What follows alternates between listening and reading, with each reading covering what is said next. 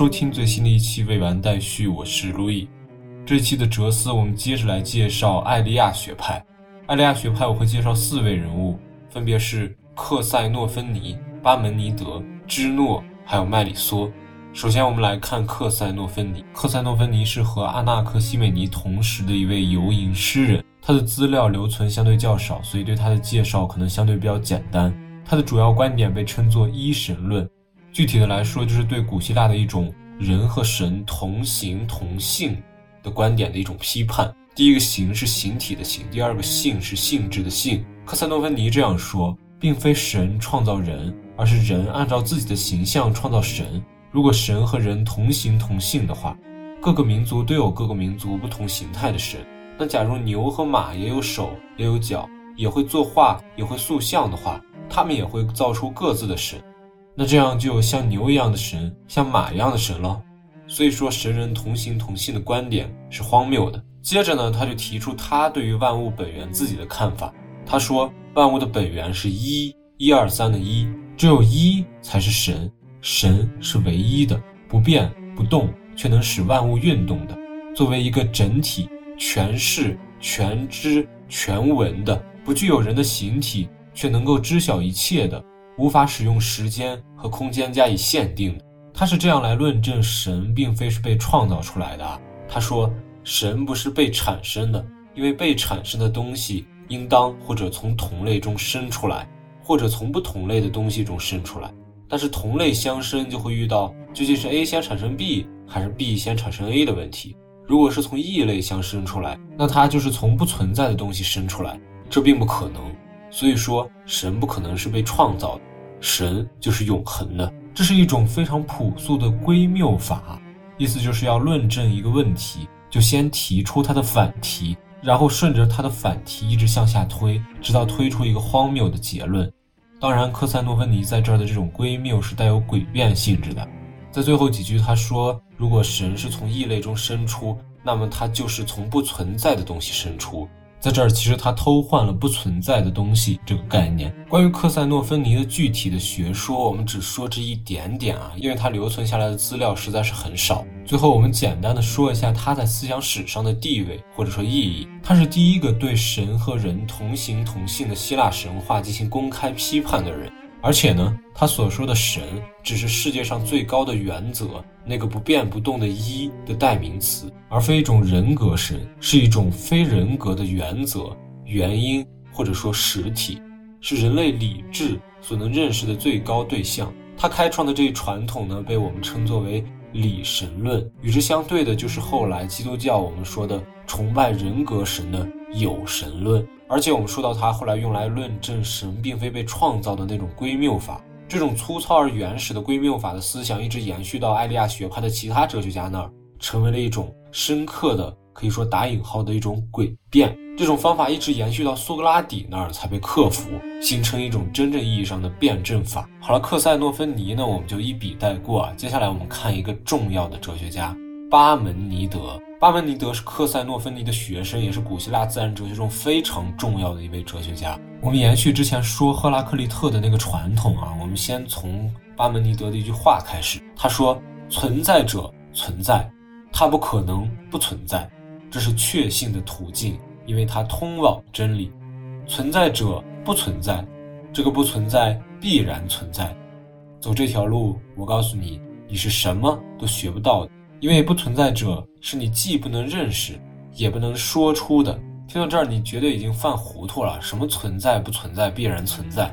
接下来我们就一个一个来说啊。首先，我们区分一下存在和非存在。在巴门尼德这句话里，我们先回到他的老师克塞诺芬尼那儿。克塞诺芬尼说，万物的本源是一，不变不动的一，或者说神。而这个一或者说神，在巴门尼德这儿其实就是这个存在。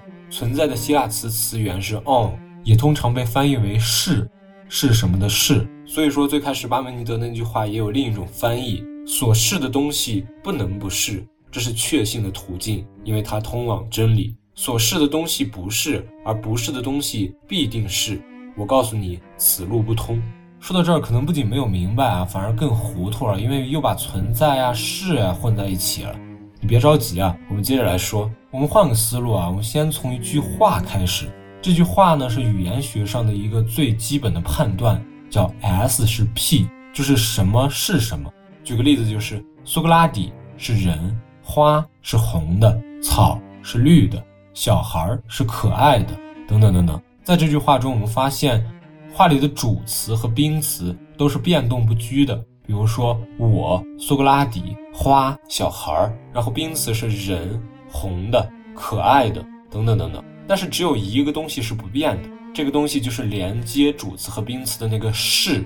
所以说万物都是千变万化的，但是只有是是不变的。这个是就是巴门尼德在这儿所说的存在。在这儿我们就看到了艾利亚学派和我们之前介绍的米利都学派的关于万物本源的说法的本质上的区别了。在米利都学派里，我们说万物的本源是水，是阿派朗，是气。然后我们再解释万物是如何由水、阿派朗和气生成的，这是一种时间上的本源。而在巴门尼德这儿呢，它是通过什么是什么这一个句子，然后判断出只有这个是是不变不动的，这是一种逻辑上的本源。就是因为它是一种逻辑上的本源。所以，这个是或者存在剥离了一切感性的特征和数量的规定，是抽象之后仅剩下来最基本的规定和表述。这种表述是超越时间和空间的，因此，这个存在或者是是不可分割，是不变不动的。它既不可能被产生，也不可能被消灭。它没有过去，也没有未来。它作为完整、统一、连续的东西，整个的处于现在。巴门尼德在这儿沿用了克塞诺芬尼的归谬法来证明存在为什么不可被产生啊？他说它就是存在啊，不可能从存在中产生，因为从存在中产生存在其实就无所谓产生了，对吧？因为非存在就是纯粹的无嘛，无中怎么可能生有呢？在这儿可以小小的插一句啊，我们现象世界的所有的感官所感受到的这些东西啊，在巴门尼德这儿都是非存在。上次不是说到过毕达哥拉斯在存在和本质的关系那儿，我在巴门尼德这儿还会提及吗？毕达哥拉斯在毕达哥拉斯定理那儿说的那个数形分离，存在和本质分离，其实在巴门尼德这儿是不成立的，因为毕达哥拉斯所说的数是存在，但是巴门尼德这儿数也是非存在，因为它也是被我们感官所感受到的一种数理逻辑嘛，只有那个不变不动的一。才是真正的存在，才是真正的事。但是巴门尼德也没有那么的纯粹啊，或者说他还没有脱离那种用感官事物来解释他的理论的那种传统。他这样说啊，存在虽然是无始无终的，但它却不是无定型的，也不是无限的。强大的必然性围绕着它，它不能是无限的，因为它是没有缺陷的，而无限呢是有缺陷的。在这其实他受了毕达哥拉斯的影响啊。我们上次说到毕达哥拉斯的十组对立的范畴中，前者要优于后者，其中有一组就是有限和无限，有限是优于无限的嘛。Anyway，说回巴门尼德，他进而就认为存在在各个方面都是锁闭的，像一个滚圆的球体，他称之为这个球体为一种有定型的完满。但是这一点其实是有问题的。后来他的学生麦里梭也在这一点进行了修正。他的问题是啥呢？就是当我们说起无限的时候，其实包含了两个维度，就是在时间上无限，在空间上也无限。在这儿，巴门尼德说存在是一个锁闭的滚圆的球体啊，它其实只是在空间上规定了存在的有限性，而坚持他在前面所说的存在只存在于现在，没有过去和未来，意思说它在时间上仍然是永恒的。这其实就有非常大的问题啊，因为在空间上的有限和在时间上的无限。其实是相互矛盾的。换句话说，就是时间上的无限啊，必然会推导出空间上的无限。因为一旦在空间上有限，就会遇到一个问题，就是它和它空间边界之外的东西，哪个先存在，哪个后存在。你如果说它在时间上是永恒的的话，那它空间边界之外的东西不也是永恒的吗？这就造成了一个矛盾。但是巴门尼德的处理方法就是断言。这个滚圆的球体之外是空无一物的，但显然不是这样的呀。所以说他这种处理的方法还是相当的幼稚。最后，关于巴门尼德的存在和非存在，我想再说一点，就是他说的一句话，叫“思想和存在是同一的，存在者只能存在于思想之中，而思想只能是关于存在的思想。”这句话其实在很多哲学史书籍上都有所涉猎啊，但这句话其实是不严谨的，原因就在于这句话中其实把思想和存在，也就是把物质和精神给分开了。但是在当时，也就是巴门尼德所处的那个时代呢，物质和精神的范畴还没有明确的分化和确立呢。所以说这句话其实并不严谨，巴门尼德其实并没有把存在等同于思想或者其他什么精神实体。但是这种错误的说法之所以普遍呢，其实是来自于黑格尔的一种六经助我的解释。这句话严谨的翻译应该是能思想的东西和能存在的东西是统一的。但是黑格尔很大程度上为了解释他的学说啊，所以他在自己的哲学史演讲录里就把这句话翻成了思维和存在是统一的。其实它的原意应该是存在是思想的对象，思想所把握的呢是作为世界本性的存在，思想把握了存在，也就是世界全体的本性，它就能通达真理。在这儿呢，我们可以再回到巴门尼德最开始的那句话，他其实区分了两条道路。他说存在者存在，他不可能不存在，这是确信的途径，因为它通往真理，这是真理之路，这是第一条。他说：“存在者不存在，这个不存在必然存在。走这条路，我告诉你，你是什么都学不到的。这条路被巴门尼德称之为意见之路。”讲到这儿，我觉得很有必要梳理一下，不然的话再往下讲会越讲越绕的。就是存在或者是在巴门尼德这儿，其实就是那个不变不动、永恒的一，也就是事物的本质，也就是真理之路。而我们所有感官世界的流变的、变动不居的东西，都叫非存在，也就是现象。所以说，他在这儿划分了真理之路和意见之路，也就是划分了存在和非存在，也就是划分了本质和现象，把这些截然的分开了。接下来，巴门尼德就开始批判之前的哲学。他说，米利都学派是错误的，因为他们主张非存在存在。水啊，阿派朗啊，气啊，其实都是自然界中变动不居的，在巴门尼德这儿都叫非存在，对吧？赫拉克利特主张存在者存在，非存在也存在，也就是说，赫拉克利特那个罗格斯其实就是巴门尼德在这儿的这个存在啊。但是赫拉克利特同时也说万物是永恒的活火，这个火在巴门尼德这儿显然是一种非存在，所以说米利都学派也好，赫拉克利特也好。在巴门尼德这儿，他们都处在这个虚妄的意见之路，什么都学不到的那条路上。虽然这么说啊，但是巴门尼德也认为啊，意见有助于加强人们对真理的认识。这种观点其实源自于他的后期哲学啊，他的后期哲学慢慢的发生了一种向现象界的转向。他的后期著作也着力于对于自然哲学的一种研究，也就是一种宇宙生成论。巴门尼德宇宙生成论是啥呢？他说，构成宇宙万物的是一对基本的矛盾。对于这对矛盾呢，巴门尼德有很多种讲法。他有时候被称之为光明和黑暗，或者说火和土，或者说热和冷，或者说以太的火焰和无光的黑暗，有很多种讲法。但是大致意思是一样的。这一对矛盾呢，充斥于每一个事物之中，相互对立，彼此相等。宇宙是由燃烧着的火的圆环和土构成的一个黑暗的圆环组成的，是一个圆形。最外层是轻柔的以太，然后是镶嵌着日月星辰的光明之环，再往里是光明和黑暗的混合，充满了大气和水。最里面是黑暗之环，也就是土做的地球。听上去有点玄妙啊，我们在这儿就提一句就好了。亚里士多德曾经评价他的这种宇宙生成论，他这样说：巴门尼德啊，他被迫追随着现象，于是主张在本源上它是一，在感觉主义上它是多。也就是说，尽管巴门尼德啊把关于现象的知识称作为意见，但是他还不得不去面对这个现实的世界，对吧？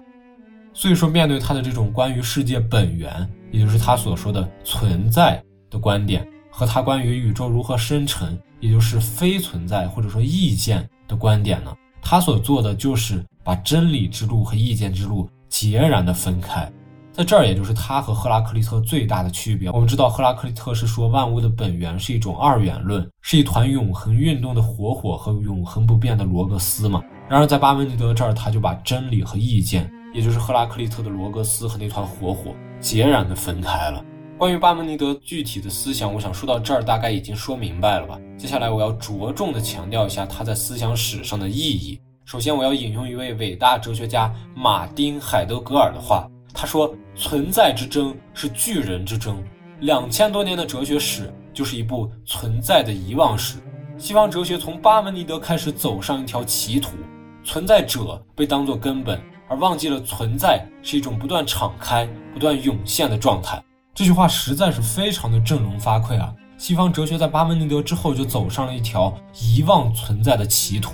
我从一个例子开始说啊，说苏格拉底。苏格拉底作为一个曾经存在或者曾经生活在古希腊雅典的一个人，他有着丰富的一生，他活过、辩论过、讲学过、被判决过，然后被处决过。苏格拉底本人呢，就是海德格尔意义上这个被遗忘的存在，他是属于 to be。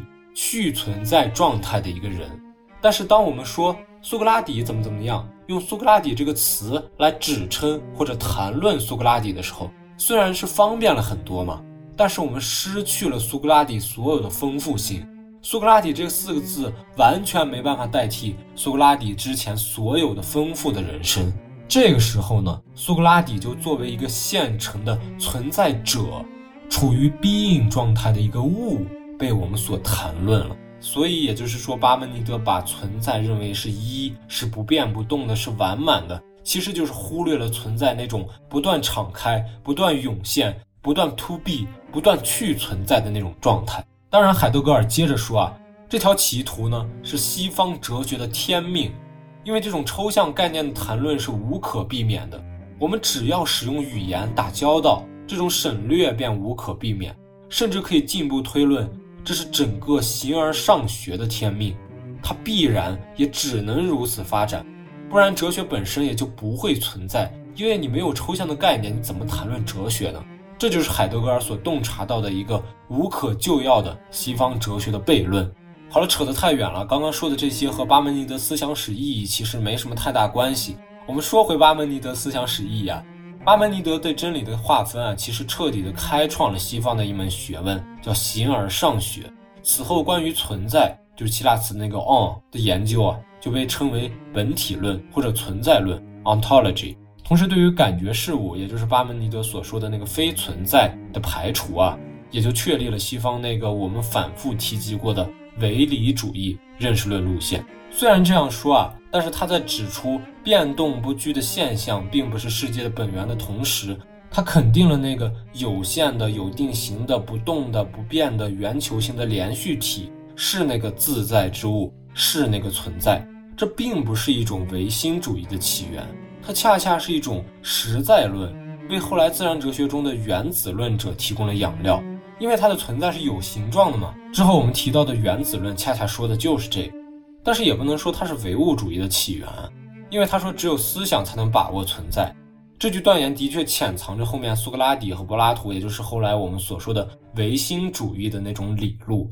当然，这种划分其实也没什么意思啊，我就在这儿提一句好。好了，关于巴门尼德思想，我们就介绍到这儿。接下来我们来看巴门尼德的一位爱徒芝诺，他的哲学思想是什么样的。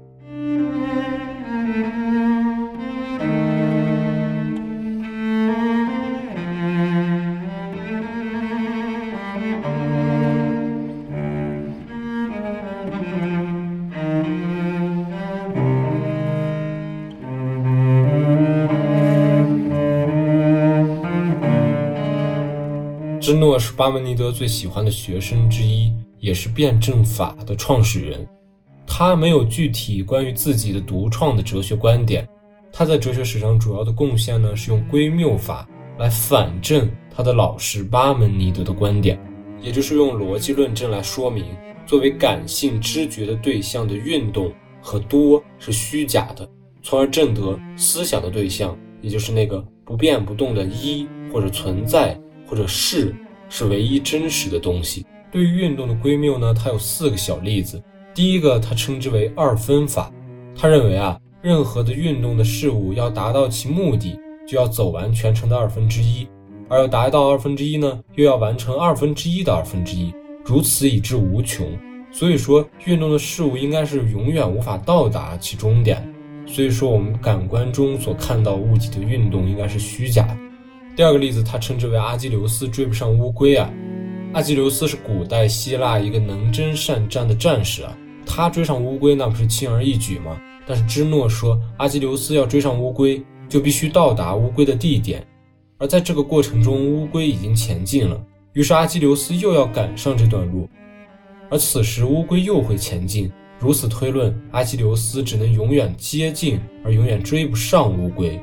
第三个例子，他称之为非矢不动，矢就是古代射的那个箭啊。他说啊，从 A 射到 B 的箭需要经过 A、B 间的每一点，这期间每一个瞬间，飞矢都停留在每一点上，因此它是静止的。既然每一瞬间都是静止的话，那么所有静止的瞬间的集合仍然应该是静止的。所以说，射箭的运动是一个假象。最后一个例子呢，它称之为运动场。这个例子其实有一点点诡辩了，我们听一下就好了。他说有 A、B、C 三个东西啊，B 和 C 以相同的速度相对于静止物 A 相向而运动。一段相同的时间里，B 越过 C 的长度是它越过 A 的长度的一倍，由此就能推论到它越过 C 的时间要比它越过 A 的时间长一倍。但其实这是同一段时间。所以就归谬得到一个结论啊，一半的时间等于一倍的时间，这当然是荒谬的了。